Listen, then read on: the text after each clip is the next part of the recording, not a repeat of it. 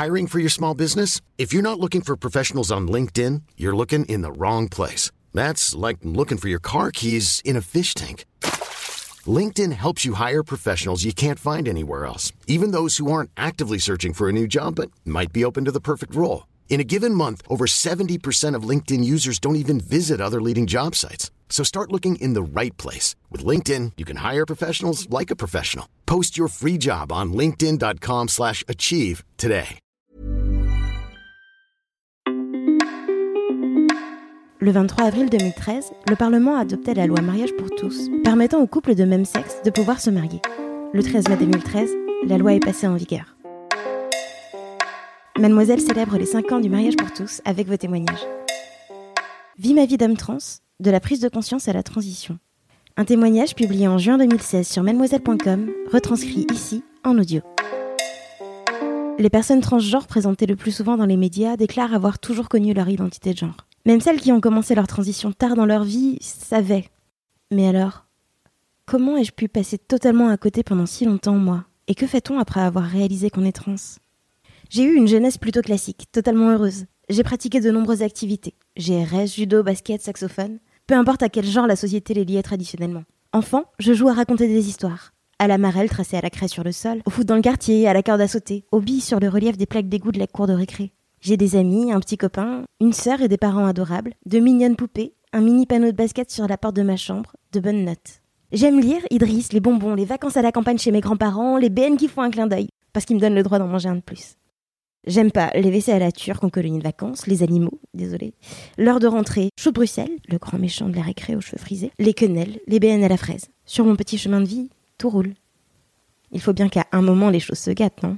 À partir de 10-11 ans, j'ai l'impression constante et insidieuse que quelque chose d'absolument capital ne va pas chez moi, sans arriver à savoir quoi. Maintenant, je sais que de nombreuses personnes trans passent par cette période de tourmente sans nom.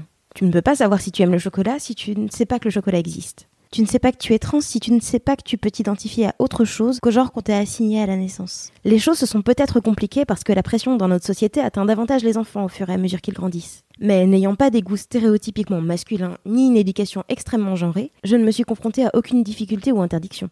Alors qu'est-ce qui a changé dans ma vie à ce moment-là? Rien. J'ai toujours une sœur et des parents adorables, un groupe d'amis soudés, des étagères blindées de livres, un nouveau petit copain, des profs sympas, de bonnes notes, une excellente équipe de basket mais quelque chose ne va décidément pas. Sans entrer dans les détails, j'ai commencé à m'automutiler et à essayer de me suicider régulièrement. J'ai besoin d'extérioriser cette chose qui me pique sans cesse et que je ne vois nulle part. Ma sœur a peur de rester seule à la maison avec moi. Mes parents s'inquiètent et je suis dans un flou total lorsqu'il s'agit d'expliquer mon mal-être. J'ai réalisé que je préférais les filles, ce qui faisait de moi une fille lesbienne à l'époque. Mais cette prise de conscience et acceptation progressive n'est pas le Graal libérateur espéré. Je n'éprouve pas les mêmes désirs que la majorité des femmes. Mais finalement, ça ne change pas grand-chose pour moi, ou ma vie de tous les jours. Tu toutes les homophobes. À 18 ans, je suis dépressive et je ne sais pas ce qui cloche. Après avoir emménagé seule pour débuter une classe préparatoire, je réalise que je suis totalement incapable de prendre soin de moi. Je continue à avoir envie de me détruire et j'arrête même de manger. Spoiler alerte, c'est pas l'idée du siècle. Un gros semestre de débandade culinaire ne m'empêche pas de devenir majeur de promo, mais quand on est mort ou morte, les bonnes notes, ça ne sert pas à grand chose je finis par être hospitalisée de force en hôpital psychiatrique. J'y suis restée un bon semestre. Avec l'aide de certains et certaines psys, je finis par guérir autant qu'il se peut de mon anorexie. Je n'ai toujours aucune idée de pourquoi je me torture autant. Quand j'y pense, je me dis que c'est assez fou. J'ai vu une bonne dizaine de psys de toutes sortes et aucun ni aucune n'a vraiment questionné mon rapport au genre. J'y suis sûrement pour quelque chose puisque je deviens une tombe lorsqu'il s'agit de parler de sujets intimes. Mais le manque de formation du personnel médical dans son ensemble sur le sujet y est sûrement pour quelque chose. Par exemple, je crois que certains ont mis le fait que je tende à me considérer comme un homme sur le compte de mon homosexualité. Alors que l'identité de genre et l'orientation sexuelle n'ont rien à voir. On peut aimer faire du cerf-volant, mais le faire depuis une plage de la Méditerranée ou au milieu d'un champ en Haute-Loire, ça change tout de même pas mal le tableau. Ceci n'est pas une métaphore sexuelle. Enfin, je crois pas. J'ai vu une pendant encore un an pour décortiquer tout ça, gérer le quotidien et ne pas retomber dans mes travers. De peur. Parler de mon rapport à mon corps manifestement compliqué, d'où le syndrome anorexie. À côté de ça, je me suis cherchée. J'ai fait des collages, des dessins, des tours de parc en courant et en parlant tout seul. J'ai continué à lire beaucoup pour me trouver dans le mot des autres. De même, j'ai continué mon énorme visionnage compulsif de films, documentaires, séries, même en japonais sous-titré allemand. Et j'ai enfin fini par tomber sur des personnes trans. Même si je ne m'identifiais pas particulièrement aux femmes trans représentées la plupart du temps, des personnes assignées hommes à la naissance, ayant souvent deux à trois fois mon âge et une situation bien différente et souvent caricaturale, J'ai au moins découvert l'existence des personnes transgenres et surtout de quelques jeunes hommes trans. Mais ceux-ci aiment le foot et les tapent dans le dos, ont les cheveux très courts, refusent catégoriquement de porter des vêtements de filles depuis leur plus jeune âge. Je me questionne. Qu'ai-je à voir avec eux? Moi qui suis plutôt un rat de bibliothèque, travaillant régulièrement en tailleur-jupe, préférant généralement la compagnie de jeunes femmes à celle des hommes, plus intéressée par les points de tricot que les noms des joueurs venus pendant le mercato. Pourquoi est-ce que ce serait pas plutôt ma sœur qui serait trans? Elle qui aime le foot, adore faire de la moto et traîner avec des mecs. Dans le même temps, j'entame une relation amoureuse avec une femme ouverte d'esprit. Avec elle, je peux expérimenter sans être jugée avec mon rapport au corps.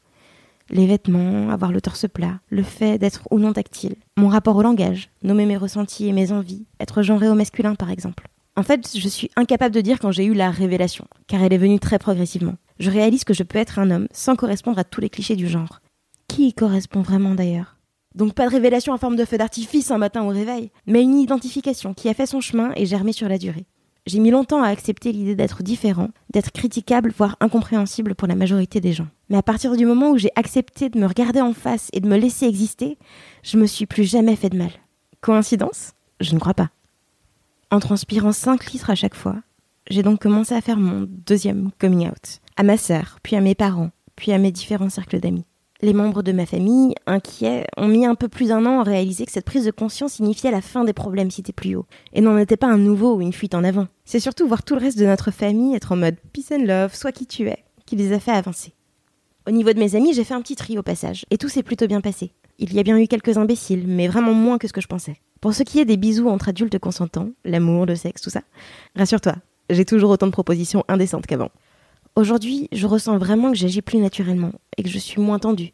Et ça se répercute dans ma vie sociale.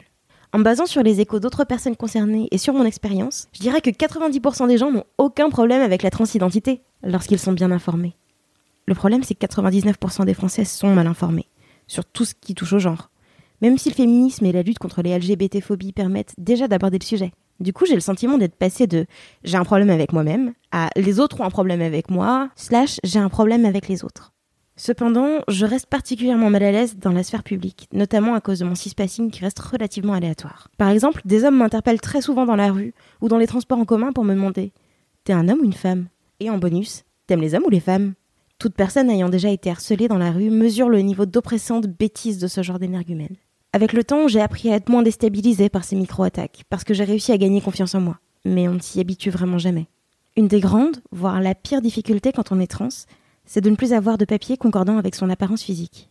Je n'aurais jamais imaginé que ce serait une telle galère de vivre sans papier concordant avec son apparence. Je ne sais pas si les gens en règle se rendent compte à quelle fréquence on utilise nos papiers d'identité.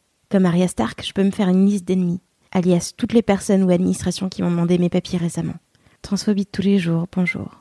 À l'école, j'ai mis plus de six mois à faire changer mon prénom sur les listes d'appels, les diverses plateformes intranet accessibles à tous, ma carte d'étudiant. En attendant que ce soit fait, j'ai dû faire mon coming out à tous mes professeurs lors de chacun de nos premiers cours. Prochainement, je vais devoir étudier pendant un semestre à l'étranger et je me retrouve à analyser les droits des personnes trans dans le monde, peu serein à l'idée de passer les frontières ou de me retrouver dans un pays dangereux. Enfin, j'ai un sale pressentiment. L'impression que je vais bientôt me retrouver sur le marché du travail avec des papiers et des diplômes inutilisables. Et malgré cela, je sais que je suis chanceux, car je n'ai pas été éprouvé par cette situation assez longtemps pour décrocher, contrairement à une majorité d'autres. Aujourd'hui, lors des rendez-vous professionnels, j'essaie de m'arranger pour pas sortir ma carte d'identité à l'accueil. Et en entretien d'embauche, je ne dis qu'au moment de remplir les papiers que je suis trans pour ne pas effrayer les recruteurs. Je vis aussi une grande histoire de haine avec les services publics. La CAF comme la sécurité sociale ont refusé de changer quoi que ce soit à mes dossiers et j'évite au maximum de me faire livrer des colis à la poste. C'est la même galère avec la SNCF et les services de transport qui ont refusé de noter mon prénom sur mes cartes. Je dois donc m'expliquer à chaque fois avec les contrôleurs. Dans les trains, bus, trams, métro, souvent bondés. Et ça continue avec ma banque qui a elle aussi refusé de changer quoi que ce soit à mes moyens de paiement, malgré une décision du défenseur des droits qui devrait aider. De même avec le propriétaire de mon studio, mon opérateur téléphonique, l'EDF. Je garde le meilleur pour la fin. Les médecins toutes spécialités confondues. J'évite au maximum de consulter car à chaque fois c'est le même cirque. Le moindre rhume, mal de ventre, la plus bénigne allergie se retrouve liée au fait que je suis trans. Il faut ajouter à cela les pharmaciens et pharmaciennes qui réfléchissent très trop souvent à mon genre à haute voix lorsque je présente ma carte vitale. Le dentiste qui m'a demandé si je voulais devenir une femme ou un homme, puis a disserté pendant tout mon détartrage sur le genre de mes dents. L'ophtalmologue, dernier cas en date, qui me demande Je peux vous poser une question qui n'a rien à voir avec l'ophtalmologie? et m'interroge en souriant sur la nature de mes organes génitaux.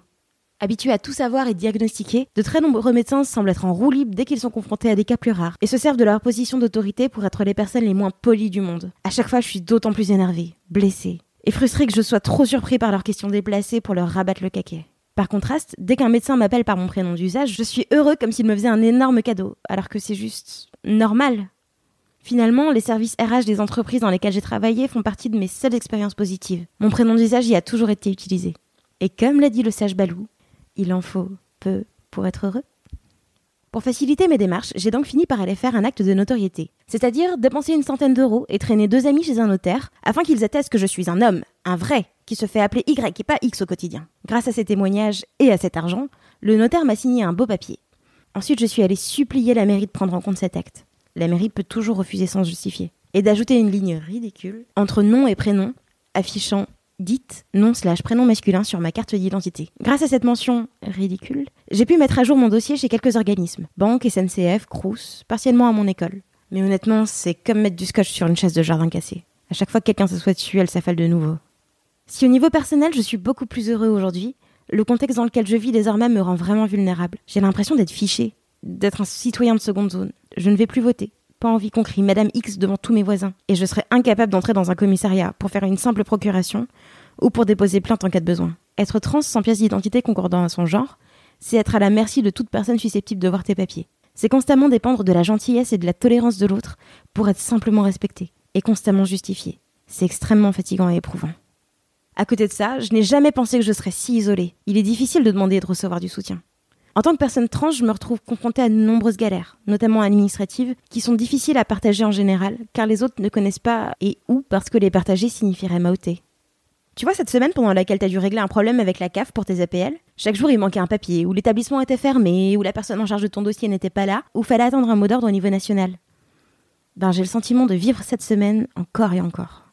Tu te rappelles de cette semaine de vacances que t'as passée avec Tati raciste et tonton homophobe? Lorsque je tends l'oreille dans la rue, que j'écoute la radio, que je regarde la télé, que je me balade sur les réseaux sociaux, que je suis l'actualité, j'ai le sentiment de vivre cette semaine encore et encore. Heureusement, de nombreux groupes, associations, centres LGBT, groupes sur les réseaux sociaux, permettent aux personnes trans d'échanger de bons tuyaux sur tous les sujets, et notamment celui des médecins de confiance. Reste la transition au niveau médical. J'évoque ce sujet en dernier et sommairement car à mon avis, les corps des personnes trans sont déjà très réifiés, surmédiatisés par rapport à leur réelle importance et au progrès qu'il reste à faire dans d'autres domaines. Les droits, tout ça. Grosso modo, se lancer dans une transition médicale en France est compliqué. Il y a deux options principales. Soit consulter dans une équipe hospitalière composée de psychologues, de psychiatres, d'endocrinologues, de chirurgiens. L'avantage, c'est que tous les frais sont pris en charge par la sécurité sociale. L'inconvénient, c'est qu'on ne choisit pas ses médecins, ce qui est donc contraire au principe fondamental du libre choix de son praticien et de son établissement de santé, que ces équipes imposent leur propre rythme, parfois un minimum de deux ans de suivi psychiatrique avant toute action médicale, et leurs propres critères, d'âge, de ressources, de statut martial et parental, d'orientation sexuelle, de statut sérologique, de casier judiciaire, de non-prostitution. Soit aller dans le privé, comme moi, en choisissant ses médecins. L'avantage est la liberté. L'inconvénient est la difficulté à trouver des médecins acceptant de prendre en charge les personnes trans. Et des frais médicaux plus élevés, à moins d'obtenir l'ALD dysphorie de genre transsexualisme, bonne veine, et d'avoir une très bonne mutuelle. Il faut tout de même obtenir une attestation d'un ou une psychiatre certifiant une dysphorie de genre transsexualisme, afin d'aller ensuite voir un ou une endocrinologue qui est habitué à prescrire des hormones. De rares endocrinologues ne demandent pas d'attestation, mais la plupart des chirurgiens l'exigent, et c'est encore capital pour le CEC. Donc à l'heure actuelle, mieux vaut s'astreindre à trouver un ou une psychiatre bien informé pour commencer. Enfin, les frais d'éventuelles interventions chirurgicales ne sont remboursés que sous des conditions qui varient selon les situations. Attestation de plusieurs médecins, durée de suivi psychiatrique, de traitement hormonal. Sinon, ce serait pas drôle. Il est important de garder en tête que toutes les personnes trans sont différentes. Donc toutes n'auront pas une même transition et ne se lanceront pas dans les mêmes changements. Pronoms, vêtements, hormones, chirurgie, et c'est valable pour tout. L'important c'est d'être bien dans sa peau. De la même façon, certaines personnes trans adorent éduquer et parler de leur transition. YouTube regorge de témoignages, alors que d'autres seront plus ou moins à l'aise suivant les sujets. Pour ma part, je ne suis pas très à l'aise lorsqu'il s'agit d'évoquer la partie physique de ma transition avec des amis cis mais je reste ouvert pour répondre aux questions générales sur le sujet et pour discuter de leur vision du genre. Et à l'inverse, entre amis trans, nous parlons beaucoup de notre rapport à notre corps, mais aussi de nos histoires de cul, et nous arrivons à rire de la transphobie pour évacuer la pression. Pour moi, il est capital de savoir en rire pour garder la tête hors de l'eau. Enfin, même si tout n'est pas parfait dans la représentation des personnes transgenres dans les médias français, je suis content que les nouvelles générations aient davantage d'opportunités de découvrir dès le plus jeune âge qu'ils et qu'elles ne sont pas seuls et que tout est possible. Il n'est pas nécessaire d'être sur le point de mourir pour réaliser qu'on vaut quelque chose et qu'on mérite de vivre sans se cacher. J'espère simplement que la population sera davantage éduquée sur le genre et qu'un changement d'état civil libre, déjudiciarisé et démédicalisé sera possible dans les années à venir en France. Adieu la galère et l'outing forcé. Et bonjour la liberté.